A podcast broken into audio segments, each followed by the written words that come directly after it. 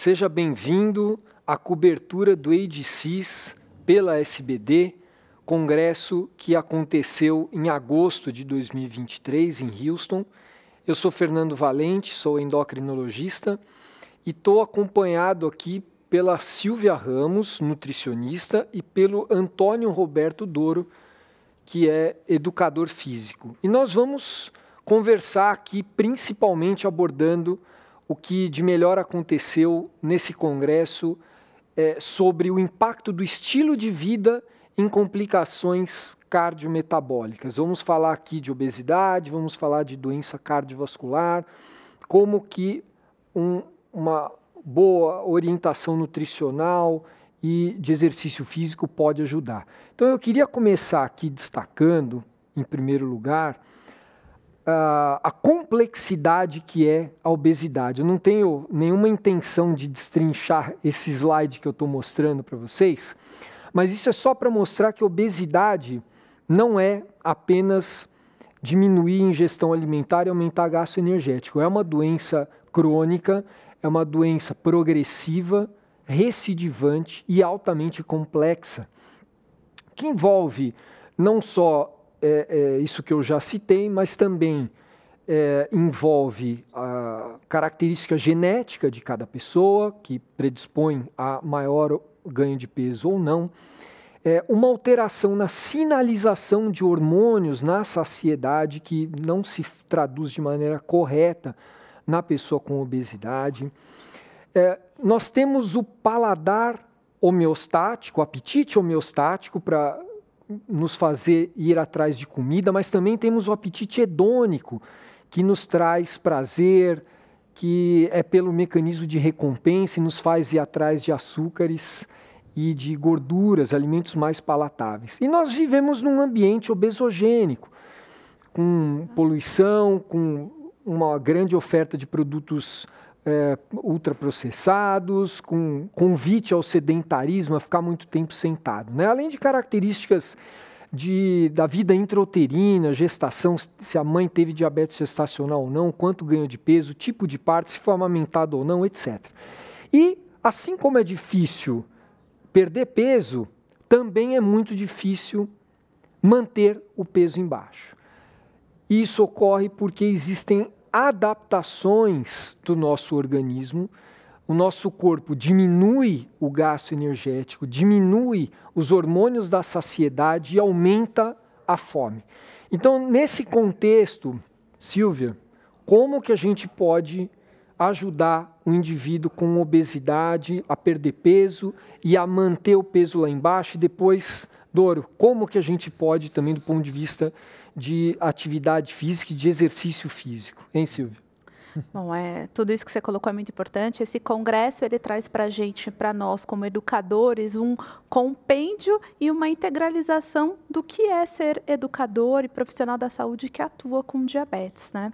Então, falar de perda de peso é bem complexo, como você falou, e hoje a gente tem aí uma padronização que a gente traz para o Brasil de qual que é o percentual de perda de peso. E é isso que a gente tem que trabalhar com as pessoas hoje. Se ela perdeu 5% do peso, qual que é o peso máximo que ela já teve, o peso mínimo que ela já teve, e a gente trazer isso para que, aquela pessoa ter a noção, Fernando, de que ela não precisa emagrecer para estar tá num ponto, mas que é importante essas pequenas perdas. É, outra coisa que é importante é a gente trabalhar no contexto educativo a adesão é muito difícil, a gente não pode, eu como nutricionista, o Doro como educador, você como médico, a gente não pode desconsiderar o termo adesão. É difícil é, fazer uma adesão, né, Nedoro, ao tratamento de mudança de estilo de vida. Isso é mudança de estilo de vida. Então, na prescrição nutricional, a gente sempre deve levar em conta quais são as facilidades, as dificuldades e a motivação para mudar. Será que ele está procurando a gente para fazer essa mudança ou não? E prescrever a quantidade de nutrientes, de calorias que ela, essa pessoa precisa, mas talvez não trazer só para esse lado, mas para um lado comportamental, para poder fazer a virada daquela chavinha e a perda de peso ser decorrente disso. E com decorrente da perda de peso, a gente também pode ter um melhor controle glicêmico. Doro. Bem-vindo. É, obrigado. Eu acho que a, a situação assim. O exercício ele faz parte de todo esse complexo, né? E eu acho que a gente tem que, que entender uh, a situação que eu acho que é o maior problema que as pessoas, de uma maneira geral, têm em relação ao exercício, independente do objetivo que tem, é que a pessoa pensa, exercício é sofrimento, exercício é ruim.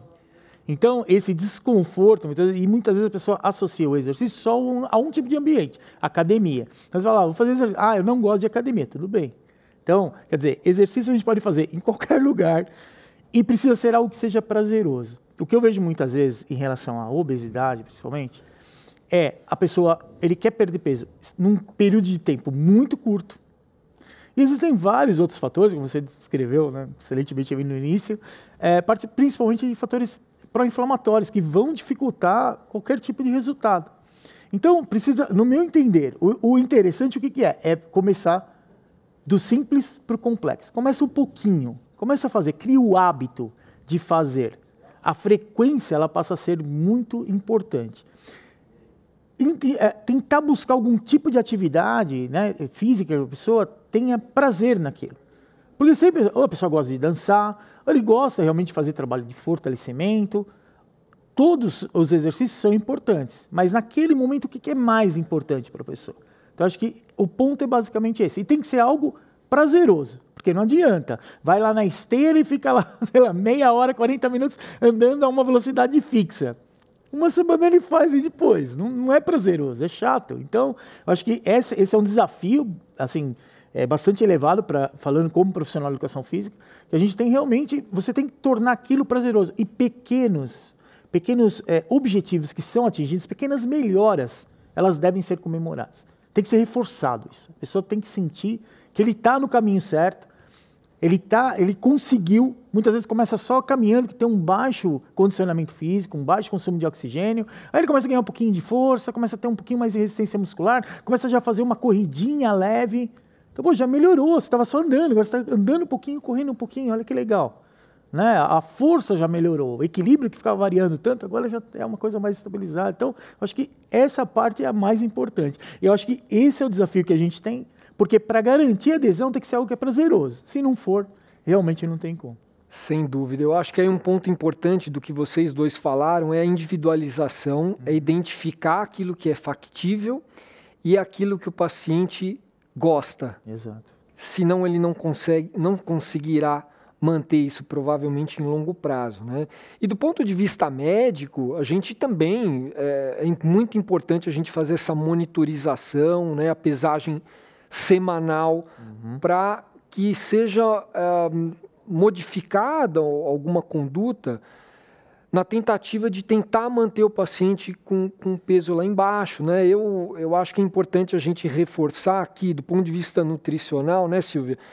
Essa pessoa vai precisar comer menos, uma quantidade calórica menor. Exato. E Doro, para não recuperar o peso, essa pessoa vai precisar mais fazer mais exercício, começar devagar, tal, mas até pela melhora provavelmente que a pessoa sente perdendo peso, uhum. ela vai conseguir de algum modo é, fazer os exercícios um, um, pouco melhor, né? Então, é, essa situação eu acho que é, é é onde eu tento tomar muito cuidado. Eu acho que a gente, como profissional de educação física, tem que tomar cuidado. Precisa ser prazeroso, mas a gente sabe a meta qual é, aonde a gente quer que ele chegue. Sempre no, no, máximo que ele consegue, porque dessa maneira, sem dúvida alguma, a gente vai garantir exatamente isso. E sempre vai se tornando mais difícil. Né? Quer dizer, perde um pouco de peso, daqui a pouco a tendência natural é ficar fica naquele platô e não sai. Então, quer dizer, aí, aí é que a, a, o exercício ele é tão importante. Por isso a importância de, na hora de prescrição, ter realmente uma avaliação de qual ponto que é. São né, os limiares, é, ventilatórios, o quanto de força a pessoa consegue, consegue é, desenvolver. Porque uma coisa que eu vejo muito acontecer, a pessoa vai em sala de musculação, ou mesmo treina em casa, com peso do próprio corpo, por exemplo, ou uso de elásticos, é, vira meio que uma fisioterapia. Ele faz o movimento, tá, dá para ficar o dia inteiro ali fazendo. Então, quer dizer, isso não é legal. A gente tem que criar pequenos desafios. E, claro, sempre tendo como meta aonde a gente quer chegar, que é o maior gasto energético possível. Perfeito. É. E, bom, claro que tratar a obesidade é importante, mas mais ainda é ter saúde, é você conseguir é, aumentar a sua expectativa de vida com qualidade de vida. Né? E nesse sentido, a gente sabe que a doença cardiovascular é a doença que mais mata é, no Brasil e no mundo, tendo diabetes, não tendo, tendo, né, e, a, e a obesidade é, aumenta significativamente o risco. Né? E existem alguns pilares é, recomendados aí pela Associação Americana é, de, de, Cardiologia, né? É, principalmente tratar as comorbidades, manter glicose na meta, pressão arterial, lípides, peso, como nós estávamos comentando, e alguns hábitos, né? cessar o tabagismo, ter uma alimentação saudável e praticar atividade física. Então, Silvia, é, eu, eu gostaria que você comentasse quais as principais estratégias do ponto de vista dietético para prevenir doenças cardiovasculares, tá? E acho que você pode também comentar é, o que é o MNT, o Medical Nutrition Therapy, por favor. Ótimo, Fernando. Então, assim, pensando em prevenção para uma pessoa que tem diabetes, a gente está prevenindo uma complicação crônica de longo prazo. Então, cabe muito a gente falar sobre a aceitação do diabetes, porque quem aceita o diabetes começa a se cuidar. E quando a gente pensa em alimentação, a gente está falando de alguns padrões alimentares que já são bem estabelecidos e conhecidos no mundo todo, e só que nem sempre a gente consegue trazer para a vida real. A vida real aqui no Brasil né, é diferente da vida do Mediterrâneo, e a gente fala da dieta do Mediterrâneo. Mas a gente consegue trazer algumas, alguns alimentos que, se somados a prática da atividade física, a cessação do tabagismo, a uma melhora do, do sono, por exemplo, a gente já consegue ter resultados. Um, um, aliado importante no nosso dia a dia, na prática, são os vegetais, né? Então, o consumo de fibras em geral, a gente já está muito claro que vegetais, frutas, a Organização Mundial da Saúde, agora em julho, liberou uma recomendação de 400 gramas ao dia para prevenir doenças. A Sociedade Brasileira de Diabetes também já tem como premissa fibras em maior quantidade para prevenir também doenças cardiovasculares e controle glicêmico. E se a gente pensar, são dois elementos que tem no Brasil em grande abundância. E por que, que a gente não usa? Muitas vezes pela dificuldade do preparo, não tenho tempo, e não é nem às vezes a dificuldade do acesso, mas a dificuldade no preparo.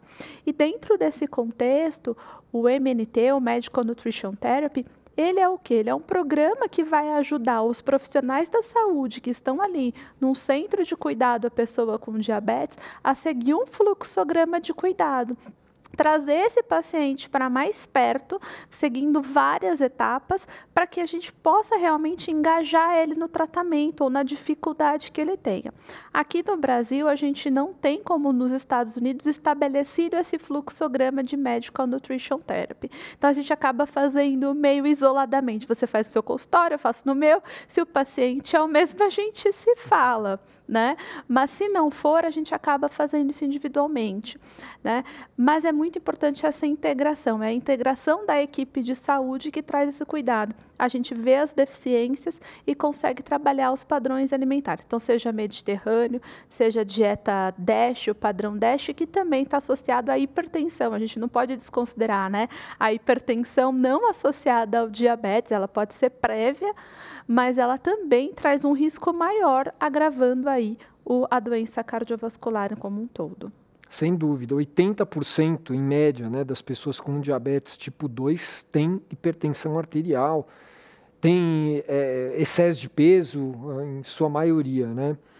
E, Doro, do ponto de vista cardiovascular, o que, que você recomenda, o que, que é recomendado para exercício físico uhum. e também você pode já comentar aqui nesse próximo uhum. slide dos benefícios de cada um deles. Do, da atividade física e do exercício físico no diabetes. Tá Porque tem pessoas que a gente precisa contar um pouco mais os exercícios para que elas tenham uma aderência, né? Algo que é bastante preconizado é, durante muito tempo, né, foi sempre o exercício com característica aeróbia, porque ele ajuda a sensibilizar receptor né, de insulina, é, tem uma resposta mais, é, vamos dizer, agressiva em relação à glicemia medida no início e no final da atividade, ele diminui bem mais rápido a glicemia. Uh, e depois os exercícios de fortalecimento muscular, os exercícios resistentes, eles trouxeram resultados muito semelhantes também. E já faz muito tempo que a tendência é, normalmente, a gente tentar associar um ao outro. Porque muito se falou de exercício cardiovascular, mas não adianta, por exemplo, a pessoa com baixo condicionamento físico tentar se envolver em um programa de, de condicionamento físico para aumentar o consumo cardiovascular. É, desculpa, consumo de oxigênio. Então, o que vai acontecer? Ele não tem resistência para fazer o exercício. Mesmo que seja ah, uma intensidade é, é, moderada, mas muitas vezes se ele tem um baixo condicionamento físico, a atividade moderada é um esforço elevado para ele, que tem um comportamento totalmente sedentário. Esse é um dos, uma das coisas que são importantes também. A gente tentar, junto nesse processo todo, quebrar esse comportamento sedentário que naturalmente a gente tem. Né? A maior parte das pessoas tem. Então, isso é uma coisa bastante importante nesse sentido. E os exercícios, muito se fala, uh, muitas vezes, por exemplo, o HIIT é um tipo de exercício que se tornou bastante popular, principalmente por essa questão da pessoa falar, ah, eu tenho, não tenho tempo. Quer dizer, a sessão de exercício é muito curta. O gasto energético é extremamente alto. Então, ele traz é, resultados muito importantes para a perda de peso, né?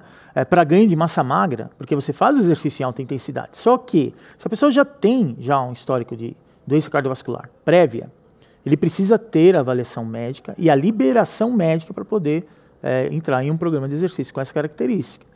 Então, são situações que são muito personalizadas e tem que ser é, realmente avaliado e também não serve para qualquer perfil de pessoa, né? porque o esforço ele é muito maior. Então, foi o que eu falei, é importante que seja prazeroso. Se se tornou prazeroso pequenos desafios. Não, eu quero realmente um treino mais forte, eu quero, sabe, eu quero me superar. Você está trabalhando com esse objetivo? Sem dúvida alguma, é muito bem-vindo. Mas... E, se, e, sempre com supervisão de um profissional capacitado, né? Exatamente. Agora, é, a gente fala para o paciente, pela Organização Mundial da Saúde, 150 minutos por semana. Quer dizer, se a pessoa faz de, de atividade física Sim. moderada para intensa, né? No HIIT seria o quanto? Então, seria acima do vigoroso. Por isso, essa, e aí quanto tem? são todos. Normalmente, depende do tipo de HIT, porque o HIT ele tem várias classificações. Então, tem HIT curto, por exemplo, que você vai dar estímulos de 10 é segundos até 30 segundos, mais ou menos. Existe o HIT longo, que são estímulos com mais ou menos um minuto. Né?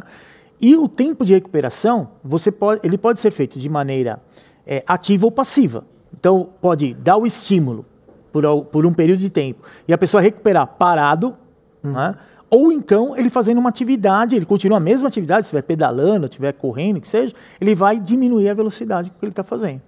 Então, quer dizer, é um movimento, seria um, um treino um pouco mais dinâmico, então vai muito do que está se querendo naquele momento, porque a gente tem que lembrar aí na parte é, é, energética, não tem como, né? Você vai usar muito as vias né, ATP-CP e você precisa de um período maior para recuperação dessas vias.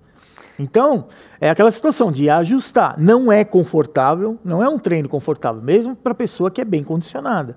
Porque sempre, como eu falei anteriormente, é importante ter referências de, da, da condição aeróbia desse indivíduo. Né? Onde é o limiar 1 dele? Em que momento que é o limiar 2? Porque obrigatoriamente, apesar de muitas referências trazerem, olha, são estímulos entre 85 e 90% da frequência cardíaca máxima, hum. só que muitas vezes, se você, por exemplo, usa 220 menos a idade, ou uma outra fórmula para predizer o que é máximo, a margem de erro é muito grande. Então, quem garante que você realmente está aplicando um HIT para aquela pessoa? Então, esse é o primeiro ponto que eu acho que é, é, é o que faz toda a diferença no trabalho. Porque onde está o risco disso? A gente não está fazendo para simplesmente aumentar o condicionamento físico da pessoa, a gente está fazendo para que ele tenha uma melhor qualidade de vida. A gente está trabalhando para diminuir risco cardiovascular, para fazer com que a glicemia dele permaneça mais tempo no alvo. E então, frisar também, né, Doro? Frisar não só é, passar o exercício, mas falar sobre os benefícios da atividade física e do exercício no, no, no diabetes. No diabetes é, eu, acho né? que, é, eu acho que essa é uma, uma situação bastante importante, porque muito se fala, a atividade física ela é um dos pilares no tratamento. Só que uma dúvida comum dos pacientes é que tipo de exercício que eu faço? Né? Então, Cada um deles, ele vai ter, se a gente pegar os grandes grupos, né, como eu falei do, da parte do HIT, por exemplo, ele vai aumentar o consumo de oxigênio, ele vai aumentar a força muscular, ele aumenta muitas vezes a massa muscular do indivíduo também. Vai trabalhar com velocidades maiores, ótimo, alta intensidade. Se ele fizer um trabalho aeróbio, trabalho aeróbio, a gente sabe disso aí já há muito tempo, né?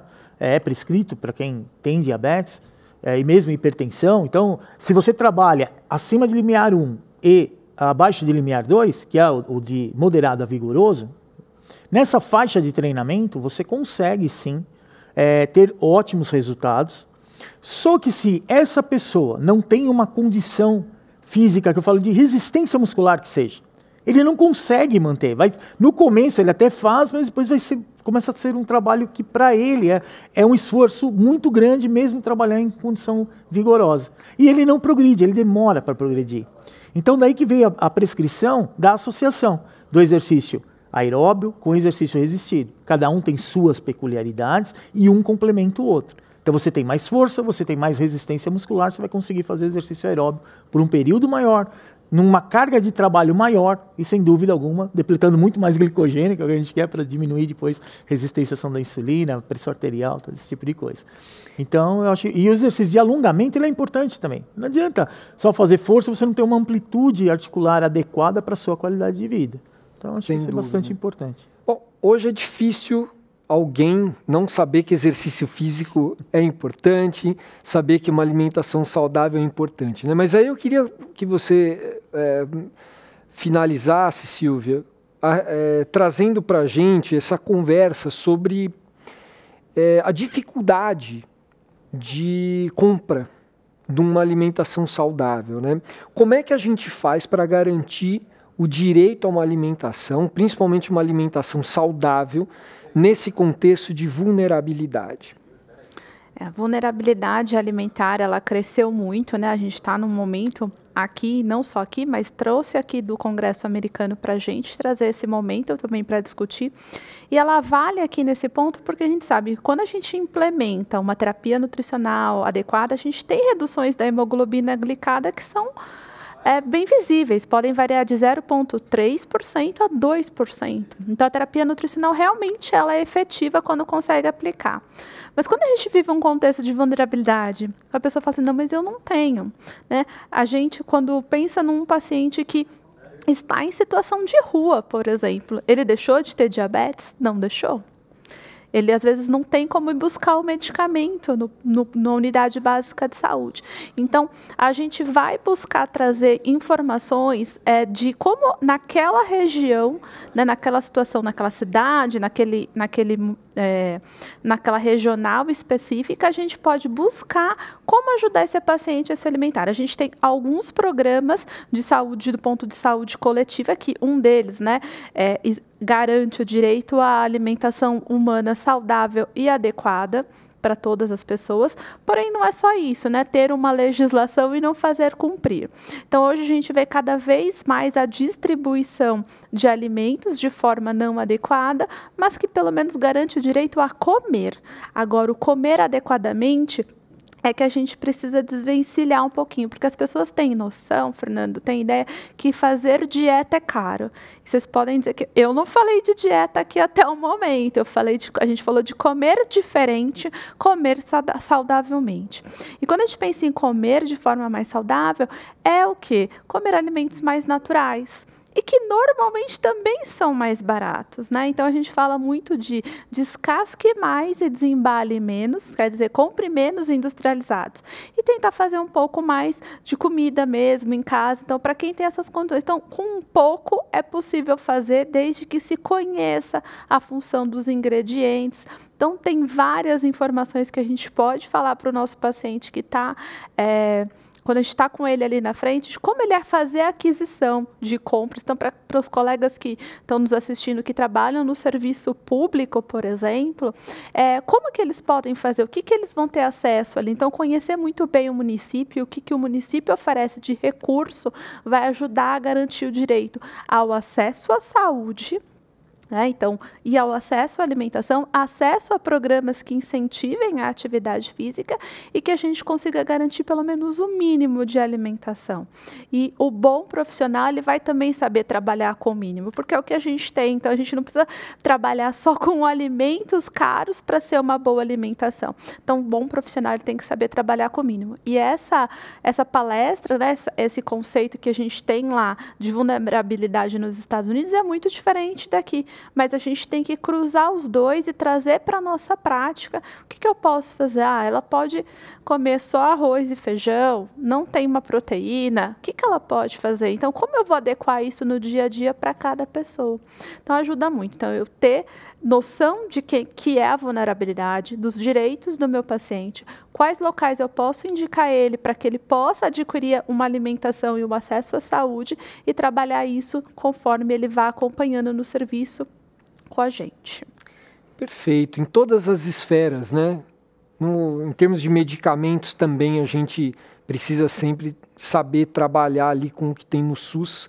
E o SUS tem medicamentos para diabetes aí, é, insulina, metformina, sulfonilureia, para quem tem doença cardiovascular, também o inibidor de SGLT2, né? E garantir o direito a uma terapia nutricional, a orientação para atividade física. Bom, obrigado Doro, obrigado Silvia, foi um prazer estar com vocês aqui. Continue acompanhando os highlights do ADCs 2023, os outros episódios. Espero que tenha contribuído, essa conversa tenha contribuído para a sua prática diária. Um grande abraço.